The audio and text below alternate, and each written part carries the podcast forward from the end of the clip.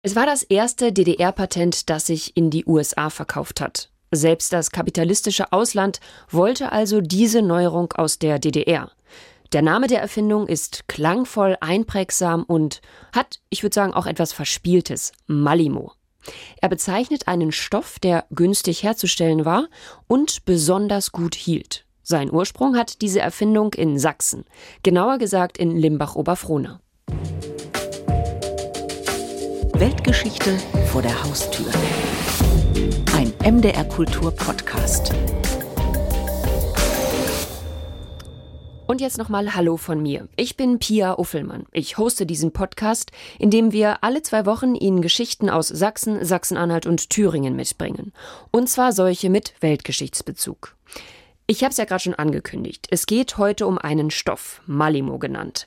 Einige werden jetzt ganz genau wissen, worum es geht, bei anderen sind da sicher eine Menge Fragezeichen. Wenn ich es kurz machen soll, nenne ich vielleicht einfach mal kurz die Bezeichnung dieses Stoffes. Er wird auch Kettenstichware genannt oder Nähwirkware. Da kriegt man vielleicht so einen kleinen Eindruck. Es ist ein sehr haltbarer Stoff, bei dem mehr Fäden als sonst beim Weben zum Einsatz kommen. Soweit ganz kurz. Im Feature wird das dann gleich nochmal genauer erklärt. Jetzt begrüße ich erstmal meinen MDR Kulturkollegen Hartmut Schade hier bei mir im Studio. Hallo. Hi. Hartmut, du hast ja diese Geschichte recherchiert, die sich auch um den Erfinder des Stoffs Heinrich Mauersberger dreht. Der hat den Stoff in den späten 40er Jahren erfunden. Genau so war's. Heinrich Mauersberger, der wurde 1909 bei Krimitschau geboren und gilt als großer Einzelerfinder, als einzigartige Gestalt in der DDR wird er auch bezeichnet. Seine Person und sein Vermächtnis ist aber in der heutigen historischen Debatte durchaus umstritten. Wieso eigentlich? Naja, Pia, wenn du mit Vermächtnis die Technik meinst, die ist nicht umstritten. Die Stoffe, ja, durchaus. Aber vor allem die Person wird heute durchaus kontrovers gesehen. Und es gibt einige Legenden, die sich zäh halten und die man heute eigentlich so unter Historikern nicht mehr erzählen möchte. Wie zum Beispiel die vom einsamen Tüftler in der Garage, der gegen viele Widerstände seiner Erfindung durchsetzt. Das sieht man heute viel differenzierter. Es gab Widerstände natürlich, aber er hatte auch viele Unterstützer. Und die Widerstände, die resultierten vor allem daraus, weil seine Technik die Textilverarbeitung völlig umkrempelte, auf völlig neue Beine stellte, damit einfach die eingespielten Produktionsabläufe störte. Inwieweit hat er denn auch von seinen Erfindungen oder seiner Erfindung profitiert? Ja, das ist auch so eine Sache, die schwierig zu beantworten ist. Offensichtlich nicht so sehr. Er hat das Patent zwar im Februar 49 eingereicht, also noch vor Gründung der DDR.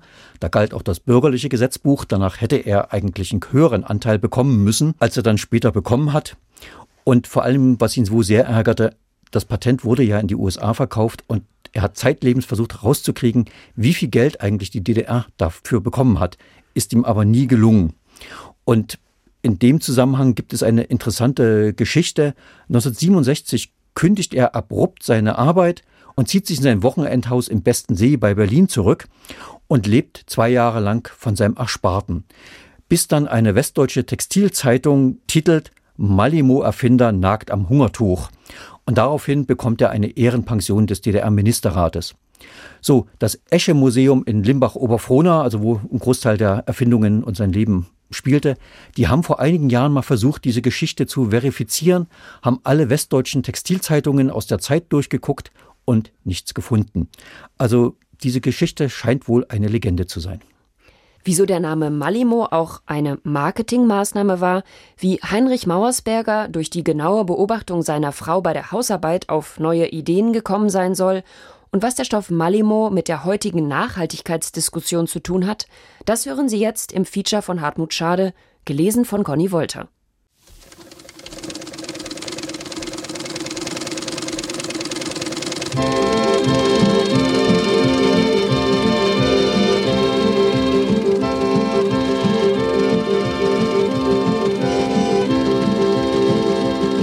Leise summt die alte Nähmaschine. Zwei Namen stehen auf der Patentschrift WP 8194 über ein Verfahren zur Herstellung von Kettenstichware. Heinrich Mauersberger und Albert Bergmann. Die eigentliche Inspiratorin aber fehlt, Elsbeth Mauersberger.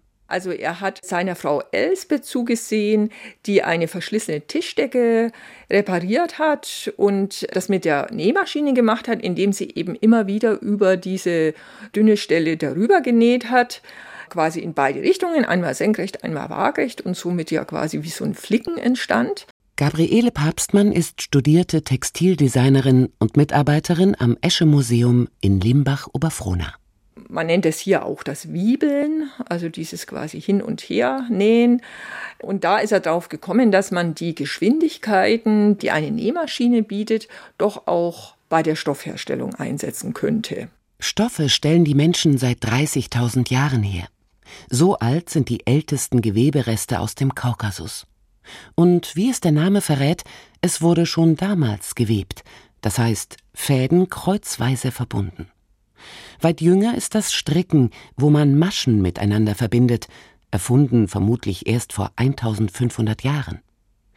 Rechnet man noch das rund 1000 Jahre ältere Filzen hinzu, dann hat man alle Verfahren zusammen, mit denen die Menschheit Stoffe herstellte.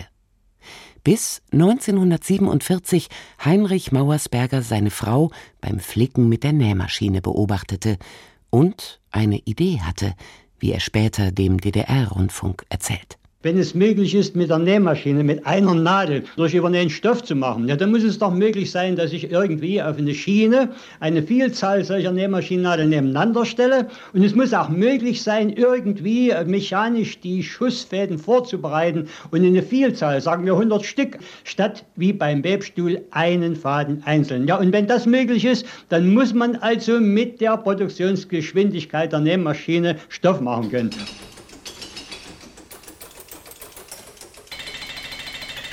Unüberhörbar. Jetzt wird es technisch.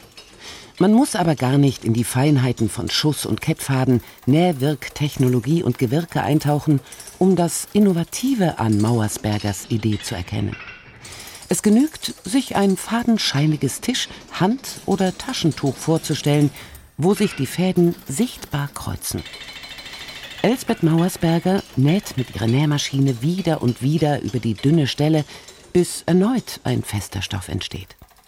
Heinrich Mauersbergers Idee ist nun, kreuzweise übereinanderliegende Fäden mit hunderten Nadeln gleichzeitig zu einem Stoff zu verarbeiten. Mir waren ja nun die Produktionsgeschwindigkeiten aller anderen Textilmaschinen bekannt, Weberei, Würgerei, und das war mir ja geläufig.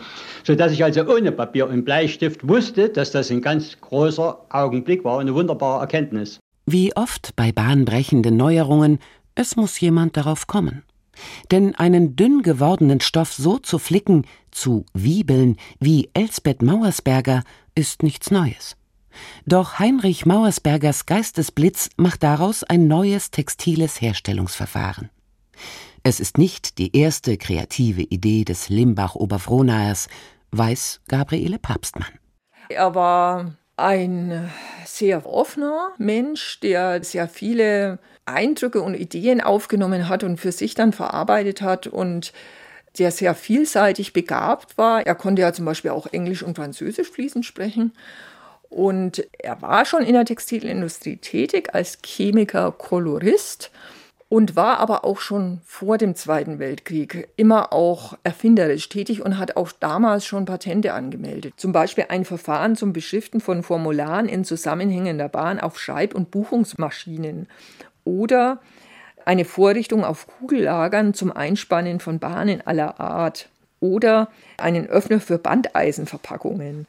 Also es zeigt eigentlich eben, in wie vielen verschiedenen Bereichen er seine Beobachtungen gemacht hat und eben einfach technologische Verbesserungen oder Weiterentwicklungen dann gleich ins Auge fassen konnte.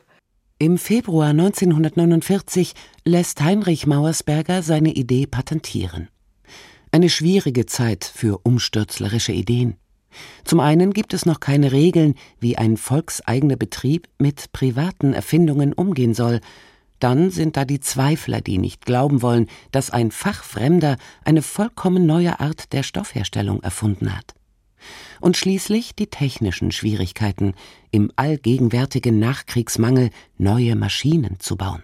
Ich bin ja hingegangen zu, zur VVB Textilmal damals und habe gesagt, ich habe eine neue Technologie, geben Sie mir mal acht Wochen Zeit und 5000 Mark, dann baue ich Ihnen so ein Modell. Ich wurde erst eingestellt mit täglicher Kündigung, ich glaube 350 Mark Gehalt oder so etwas, aber nachdem dann die acht Wochen herum war, bekam ich einen festen Vertrag und den Auftrag, diese Erfindung zu realisieren und eine solche Maschine zu bauen. 1952 steht der erste Prototyp.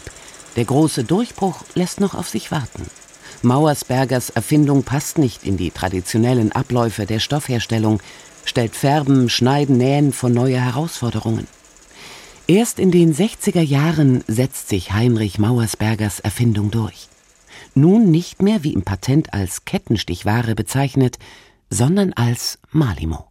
Das war ja auch eine Idee Mauersbergers mit diesem Markennamen Malimo, also Mauersberger Limbach Oberfrohna, der ja gleichzeitig für die Maschinen stand und für die Produkte, also für die Textilien. Da quasi wie so eine Art Marke zu schaffen, man würde das heute eigentlich eine Marketingmaßnahme nennen. Ja. Malimo, Zeichen für Güte und textilen Fortschritt. Jeder Meter Malimo. Modisch, mollig, farbenfroh. Der VEB Frottier- und Taschentuchweberei Groß-Schönau ist der alleinige Hersteller von absolut schlingenfester Malimo-Frottierware für Strand- und Freizeitbekleidung. Herrenbademäntel aus bedruckter Malimo-Frottierware werden erstmalig auf der Messe gezeigt. Daneben produziert die Firma Oswald Hofmann Jansbach Strandbekleidung aus Malimo-Strukturware. Malimo, Maliwatt, Maliflies, Malipol, Malifol, Voltex und Schusspol, Markennamen, die für Varianten dieser Nähwirkware stehen. Bei Maliwatt wird Wattestoff übernäht und damit verfestigt, bei Maliflies Fließstoffe. Und Malipol besitzt auf einer Seite in Schlingen gelegte Fäden, wie bei Plüsch, Teppichböden oder Kunstpelz. Malifol liefert den textilen Träger für Fußbodenbeläge. Mit Malimo krempelte Heinrich Mauersberger die Textilherstellung regelrecht um, meint Gabriele Papstmann. Tatsächlich in dem, auch in der Vision Mauersbergers, der ja schon die Textilindustrie damit revolutionieren wollte und alle Bereiche, also von Heimtextilien, von Teppichböden über eben Handtücher, Polstermöbel, Bezugsstoffe, eben bis zur Oberbekleidung und da bis zu Kunstpelzen, Innenfutter für Hausschuhe und so weiter. Also diese breite Palette an Stoffqualitäten, die zum Beispiel die Weberei alleine oder die Strickerei alleine nicht realisieren konnten. Also die Malimo-Technologie hat da tatsächlich Grenzen gesprengt. Der Meister spricht von Malimo, denn Malimo hat Weltniveau. Ein Slogan, der wohl jedem, der im Osten Deutschlands aufwuchs, bestens vertraut ist und zum geflügelten Wort wurde. Leider findet sich in den Rundfunkarchiven kein akustischer Beleg. Der Meister spricht von Malimo, denn Malimo hat Weltniveau. Nun ja, das Weltniveau wurde in der DDR ja ständig beschworen, aber nur selten erreicht. Mit Malimo schon. Das Patent wird in 80 Länder verkauft, als erstes DDR-Patent überhaupt auch in die USA. Malimo Textilien und Malimo Maschinen gehören zu den Exportschlagern der DDR. Malimo hat meiner Meinung nach bis heute Weltniveau und wird im Rahmen eben der ganzen Nachhaltigkeitsforschung, Recyclingforschung, die wir jetzt anschieben, auch wieder an Bedeutung noch gewinnen, weil es eben Technologien sind, die ein sehr breites Spektrum an Materialien verarbeitbar machen sagt Dr. Heike Illing-Günther, die geschäftsführende Direktorin des Sächsischen Textilforschungszentrums in Chemnitz. Man kann damit beispielsweise sogar recycelte Carbonfasern wieder in ein Flächenmaterial verwandeln. Das heißt, der kaputte Kotflügel vom BMW i3 kann so aufbereitet werden, dass ich im zweiten Leben einen Fahrradsattel daraus machen kann. 70 Jahre nach ihrer Erfindung boomt die Malimo-Technologie in all ihren Facetten bei den technischen Textilien. Industriefilter und Ölsperren, Dachhimmel, Hutablagen und Türverkleidungen im Auto, Kot- und Flugzeugflügel nutzen Verfahren, die auf Mauersbergers Idee zurückgehen. Und auch der gute alte Scheuerhader ist heute Malimo Hightech Gewebe.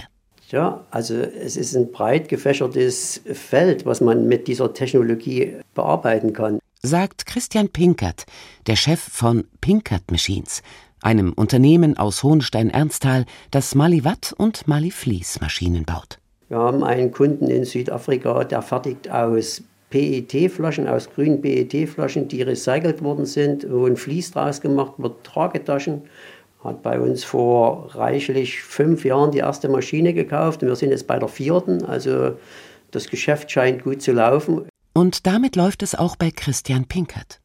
In einer Halle des Sächsischen Textilforschungszentrums wird gerade eine seiner neu entwickelten Maschinen getestet. Auf ihr werden jetzt die Malimo-Textilien in zwei Lagen waagerecht statt senkrecht produziert. So können seine Kunden beispielsweise gleich Filtermaterialien einarbeiten. Bei der traditionellen senkrechten Verarbeitung würden die durchfallen. Pinkerts Maschinen tragen immer eine Seriennummer, die mit 14 beginnt. So wurden die Baureihen der Malimo-Maschinen schon im VEB Textima bezeichnet. Wir hatten damals auch die Möglichkeit, wir hätten den Namen Malimo kaufen können, als wir die Technik übernommen haben. Wir haben aber davon Abstand genommen, weil wir gesagt haben, wir wollen uns nicht anmaßen. Wir sind ja nicht die Erfinder der Malimo-Technik, also wollen wir uns auch mit diesem Namen nicht brüsten. Und haben deshalb gesagt, okay, wir kreieren das Ganze unter unseren eigenen Namen. Obgleich Malimo immer noch in vielen technischen Textilien drinsteckt, der Name ist verschwunden. Mauersbergers Erfindung wurde in den 70 Jahren weiterentwickelt und verändert. Als Wirk- oder Nähwirktechnik liefert sie noch heute die textile Basis für Förderbänder, Flugzeugflügel, Rotorblätter und Wischmops. Textilhistorikerin Gabriele Papstmann ist deshalb zuversichtlich, dass Malimo nicht nur eine große Vergangenheit, sondern auch eine Zukunft hat. Technische Textilien heute am Textilstandort Deutschland spielen eine ganz wichtige Rolle, während ja eben für Oberbekleidung und so weiter dass ja alles importiert wird, aber technische Textilien werden ja quasi vor Ort mehr oder weniger hergestellt. Deswegen hat in dem Bereich Malimo auf jeden Fall Zukunft, aber wahrscheinlich wird sich's für die Oberbekleidung nicht mehr durchsetzen, aber man weiß es ja nicht, ob die Ideen wieder aufgegriffen werden und was es gepaart mit anderen Technologien vielleicht äh, da noch für Potenzial gibt. Also was sollte nie nie sagen. Weltgeschichte vor der Haustür. Ein MDR Kultur Podcast. Das war das Feature von Hartmut Schade über die Erfindung von Malimo. Ich bin da gerade noch beim letzten O-Ton hängen geblieben, wo es heißt, dass heutzutage Malimo ja geradezu verschwunden ist und Oberbekleidung, also Mode, nicht mehr aus dem Stoff gefertigt wird. Wieso ist das so? Ja, der Stoff war relativ fest und viel nicht schön. Also Kleider und Blusen daraus oder auch Anzüge, das war einfach kein angenehmes Tragen, waren relativ starr, nicht elastisch. Und deswegen sind die einfach verschwunden. Also ich habe keinen Malimo-Anzug. Ich glaube, ich hatte auch nie einen. Ja, ich wollte gerade fragen, was war dein letztes Malimo? Nein, äh, ist nicht. Deine ähm, letzte Malimo-Klamotte. Kannst du dich erinnern? Also Handtücher hatte ich lange noch, weil sie sind eigentlich irgendwie unverwüstbar. Bewusst kann ich mich zumindest nicht an ein Hemd oder einen Anzug aus Malimo erinnern. Und ich habe meine Frau auch gefragt, sie hat auch keine Bluse und kein Kleid aus Malimo mehr in ihrem Schrank zu hängen. Ach, retrotechnisch sicherlich auch irgendwie interessant. Muss man auf den Flohmärkten mal gucken. Such mal und dann würde ich mich mal freuen, dich in Malimo hier zu sehen. ja, ich, wär, ich hoffe, ich erkenne es dann in dem Moment, wo ich sehe. Aber ich weiß ja natürlich jetzt, wie es hergestellt wurde und was da die Besonderheiten sind. Insofern habe ich vielleicht einen besonderen Blick. Hm. Die weiteren Folgen vom MDR Kultur Podcast Weltgeschichte vor der Haustür können Sie natürlich auch nachhören. Auf mdrkultur.de, in der ARD Audiothek und überall, wo es Podcast gibt. Dort ist dann auch in zwei Wochen die nächste Podcast-Folge zu hören. Und da gibt es eine Neuerung. Die nächste Folge wird dann nicht mehr mit mir sein, Pia Uffelmann, sondern meine Kollegin Linda Schildbach, die übernimmt dann den Podcast. Ja, wie kann ich Linda vielleicht kurz vorstellen? Ich glaube, in vielem sind wir uns recht ähnlich. Wir fragen gerne mal forsch nach und wir sind schon lange Kolleginnen. Insofern bin ich sicher, dass der Podcast bei ihr in guten Händen bleibt. Und für mich ist es also an der Zeit, mich zu verabschieden. Ich widme mich jetzt anderen kulturjournalistischen Projekten. Aber ich kann sagen, es war mir eine Ehre, diesen Podcast hosten zu dürfen und die unterschiedlichsten historischen Themen aus der Region dabei ins Jetzt zu holen, zu gucken, wie man diese Entwicklung heute betrachten kann und auch diskutieren kann. Wenn ich so drüber nachdenke, besonders im Kopf geblieben ist mir beispielsweise der Klee-Pionier aus Thüringen, Johann Christian Schubert, der durch seine Art, neues Wissen in Worte zu fassen, den Klee in der Landwirtschaft populär gemacht hat. Auch denke ich gerne zurück an die Romantiker aus Jena, die damals Ende des 18. Jahrhunderts bereits in Wohngemeinschaften lebten, oder die Liebesgeschichte zwischen Wilhelm von Humboldt und Caroline von Dacherröden, dessen erstes Date vor allem wegen einer Dampfmaschine möglich war. Wenn Sie noch Themenideen haben oder wenn es Anmerkungen gibt zum Podcast, schreiben Sie an weltgeschichte.mdr.de. Mir bleibt noch zu sagen, schön, dass Sie auch bei dieser Folge Weltgeschichte vor der Haustür dabei waren.